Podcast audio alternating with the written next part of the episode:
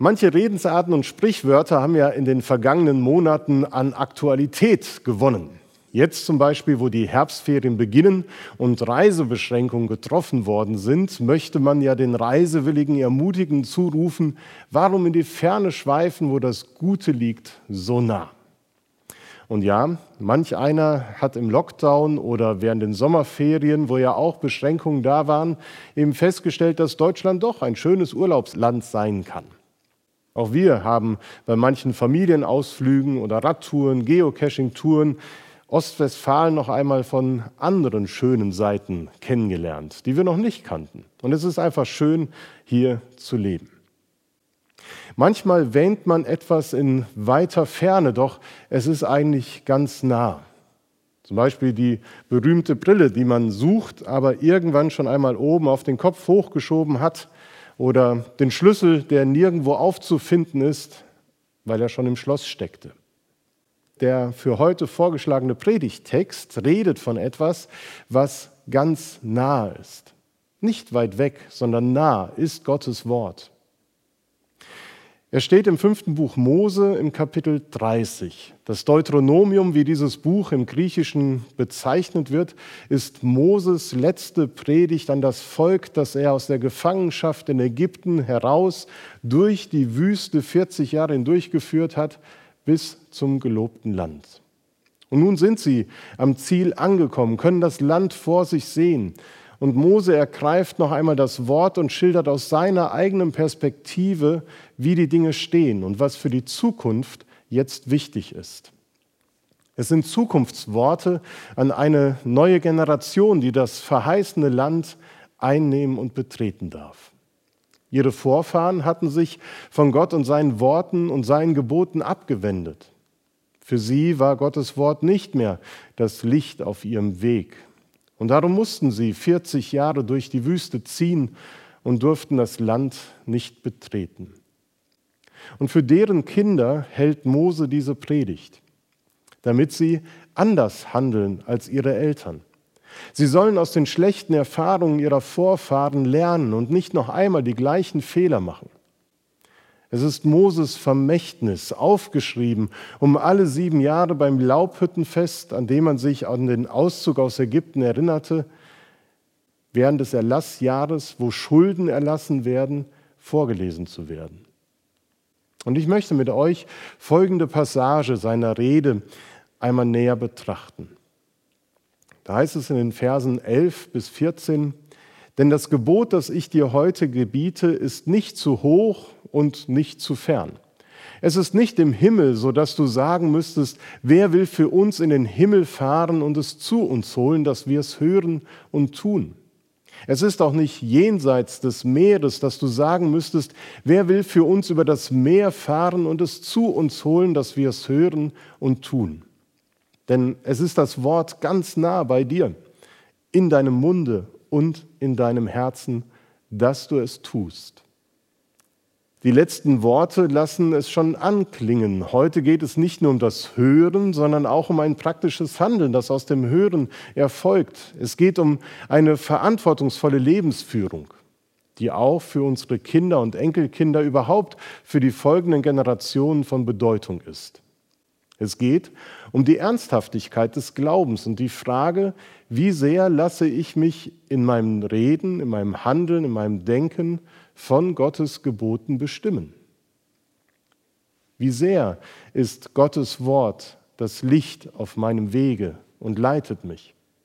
Zum Beispiel durch die zehn Gebote. Gott gab sie, um uns einen klaren und eigentlich relativ einfachen Weg zu Gottes und Nächstenliebe zu zeigen. Wir sollten dabei aber nicht nur an die Gesetze oder Gebote denken, sondern an Gottes Worte insgesamt an seine Worte, die uns helfen, unser Leben zu gestalten, seinen Willen zu erkennen und dann auch danach zu handeln. Wir sollten vielleicht vielmehr von den Angeboten Gottes sprechen. Die Angebote Gottes, sie helfen, dass das Miteinander von Menschen gelingt und die Beziehung zu ihm gefestigt wird. Und Mose sagt, die Worte Gottes sind uns ganz nah so nah, dass sie in uns Raum gewinnen, im Mund und im Herzen. Und wir tun seine Worte ganz automatisch. Wirklich? Ist das wirklich so ein Automatismus, dass wir einfach das lesen und dann tun wir das und wir müssen gar nicht mehr darüber diskutieren? Es liest sich fast so, als dass wir keine Probleme damit hätten, Gottes Weisungen zu verstehen und anzuwenden. Auf wundersame Weise scheint das, was Gott von uns will, so tief in uns drin, dass die Umsetzung seines Willens in unserem Alltag überhaupt kein Problem mehr darstellt. Mag sein, dass uns das Wort Gottes so durchs Herz geht, dass uns sonnenklar vor Augen steht, welcher Schritt nun zu folgen hat. Manchmal ergreift uns das Wort Gottes so sehr, dass es keine Fragen gibt, ob man das jetzt wirklich tun sollte oder nicht. Nein, das sind die Momente, wo ich weiß, ich bin gemeint und kein anderer. Immer wieder erleben wir solche wertvollen Momente. Und diese wertvollen Momente sollten wir nicht vergessen, weil sie sind, glaube ich, nicht alltäglich. Wir erleben sie, ja, aber es ist nicht immer so. Die Bibel spricht auch davon, dass es Lebensphasen und Momenten gibt, wo man das Wort Gottes liest und hört, aber überhaupt nicht versteht, was damit gemeint ist. Es scheint offenbar auch geschichtliche Zusammenhänge und Situationen zu geben, nicht nur in der Geschichte des Volkes Israels, in denen das, was Gott sagt und antwortet, anordnet, auf der einen Seite unmittelbar einleuchtet und andere, wo Gottes Worte wie ein Buch mit sieben Siegeln wahrgenommen werden.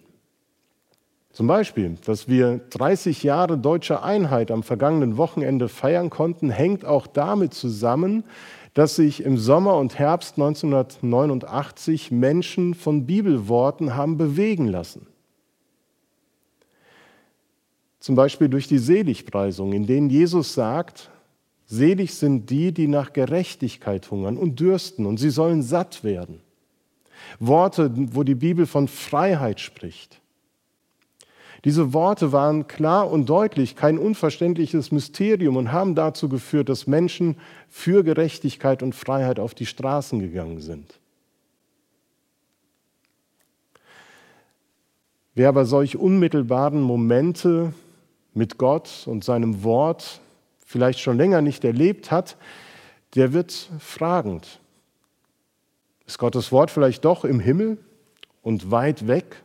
irgendwo jenseits des Meeres? Muss ich doch in die Ferne schweifen, um das Gute zu finden? Wann gibt es wieder diesen Moment, in dem sich der Himmel öffnet und Gottes Wort mir nahe kommt? Es gibt diesen Moment. Er kann sich immer wieder ereignen. Immer in dem Moment, wo ich zu Gott umkehre, wo mein Fragen mich wieder zu ihm zurückführt. Wenn ich mich an ihn, seine Worte, seine Angebote, die er mir gegeben hat, erinnere und neu frage, welche Bedeutung sie für mich haben. Das Volk Gottes wird auf seiner Wüstenwanderung in den 40 Jahren manches Mal gedacht haben, Gott ist weit weg. Und das Problem war, dass sie seine Worte zwar allzu oft gehört haben, aber sie haben sie ganz schnell wieder vergessen. Und das führte nicht nur auf dem Weg durch die Wüste zu mancherlei Katastrophen, sondern auch später kam es genau zu diesen Momenten. Und hier klingt auch schon die Erfahrung des babylonischen Exils einige hundert Jahre später an. Mose stiftet mit seiner letzten Rede eine Erinnerungskultur.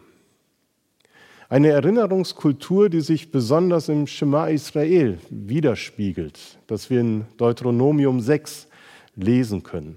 Da heißt es, wenn dich nun dein Sohn morgen fragt, was sind das für Vermahnungen, Gebote und Rechte, die euch der Herr unser Gott geboten hat, so sollst du deinem Sohn sagen, wir waren Knechte des Pharaos in Ägypten. Und der Herr führte uns aus Ägypten mit mächtiger Hand.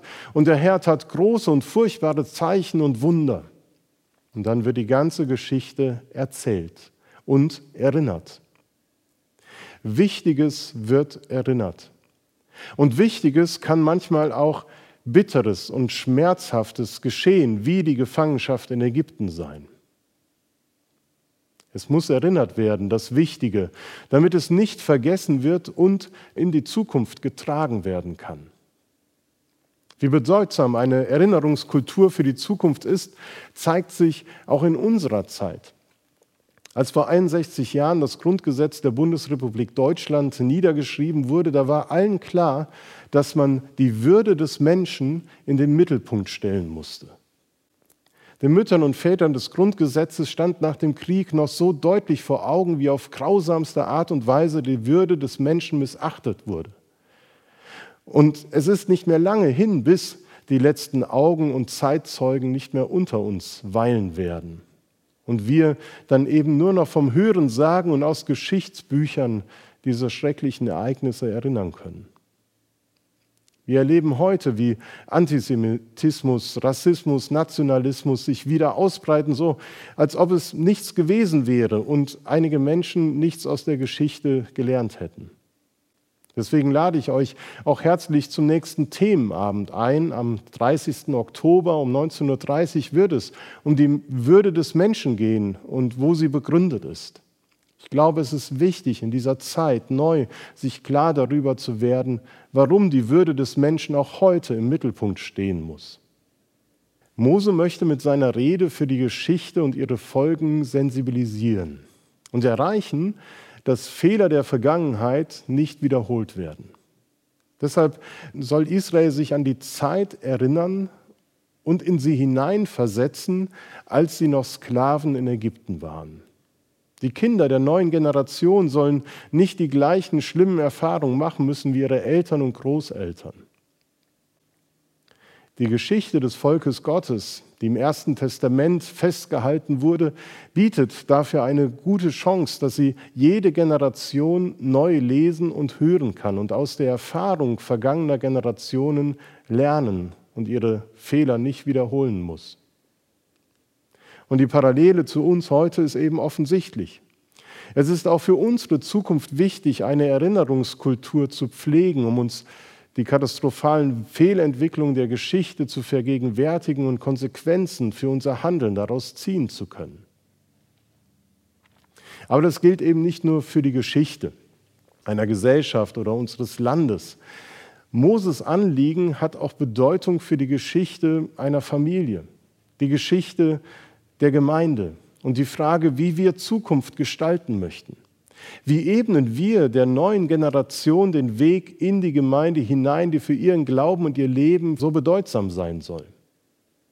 Gemeinde ist ein Ort, natürlich, an dem auch Fehler gemacht werden. Wir machen heute genauso viele Dinge falsch wie damals Generationen vor uns. Im Hier und Jetzt erkennen wir das nur leider oftmals nicht, sondern können es nur im Nachhinein so bewerten. Und dann ist es gut, das zu erkennen und bekennen und dass wir mit unserem Versagen zu Gott kommen und es eingestehen. Das ist Umkehr. Die Umkehr, von der Mose im Deuteronomium an so vielen Stellen spricht. Die Umkehr zu Gott, die Zukunft für andere ermöglicht, weil sie die Fehler nicht wiederholen müssen.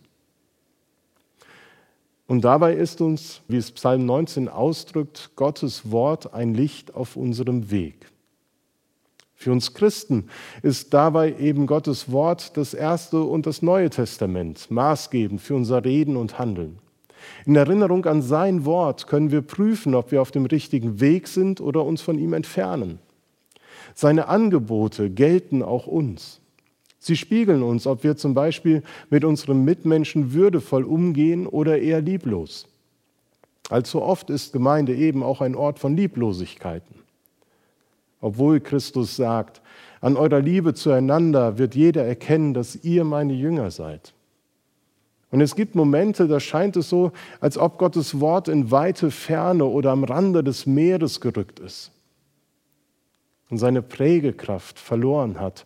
Und wenn wir das empfinden oder erkennen, dann ist es wichtig, umzukehren. Und wir können es uns zu Herzen nehmen, indem wir uns daran erinnern lassen, dass Gottes Wort uns nahe ist. In ganz besonderer Weise. Andrea hat es in ihrer Anmoderation schon anklingen lassen.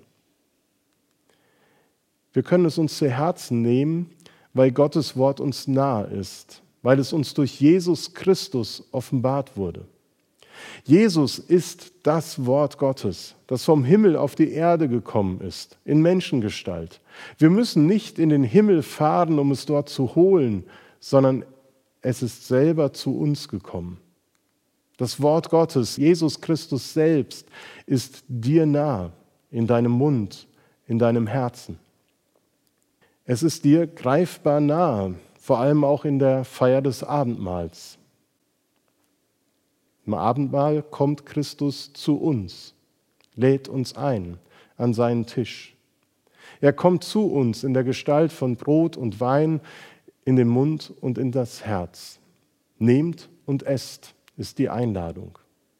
Wir dürfen uns die Freundlichkeit und Nähe des barmherzigen Gottes schmecken lassen, uns über Gottes Gegenwart freuen und ihm die Schuld der Vergangenheit und die Angst um die Zukunft überlassen. Er kümmert sich. Wo ich auch stehe, da ist er schon da. Und das alles nicht, um dann einfach die Hände in den Schoß zu legen und abzuwarten, sondern um frei zu sein, das Nötige und das Nächstliegende zu tun, eben verantwortungsvoll zu leben. Manchmal sind es nur kleine Schritte, aber die sind niemals vergebens. Schritte in die zukünftige Welt hinein, auf den Mitmenschen zu. Denn Christus hat keine Füße, nur deine Füße. Christus hat keine Hände, sondern nur deine Hände. Christus hat keinen Mund, sondern nur deinen Mund. Und so kommt Gottes Wort durch uns anderen Menschen nahe. Und so kommt Gottes Wort uns durch andere Menschen nahe. Und wer sich darauf einlässt, in diesem Prozess, in dieses Geschehen mit hineingenommen zu werden, der wird das Glück empfinden, das sich in dem tiefen Gefühl und Wissen ausdrückt, hier bin ich richtig. Das ist der Ort, wo ich jetzt in diesem Moment sein muss. Und das ist genau das, was ich jetzt tun soll. Hier bin ich richtig. Ganz nahe ist das Wort Gottes unserem Herzen. Es ist in unserem Herzen, auf unseren Lippen, in unserem Mund. Und es ist uns wertvoller Zuspruch und schenkt uns Mut und Zuversicht. Amen.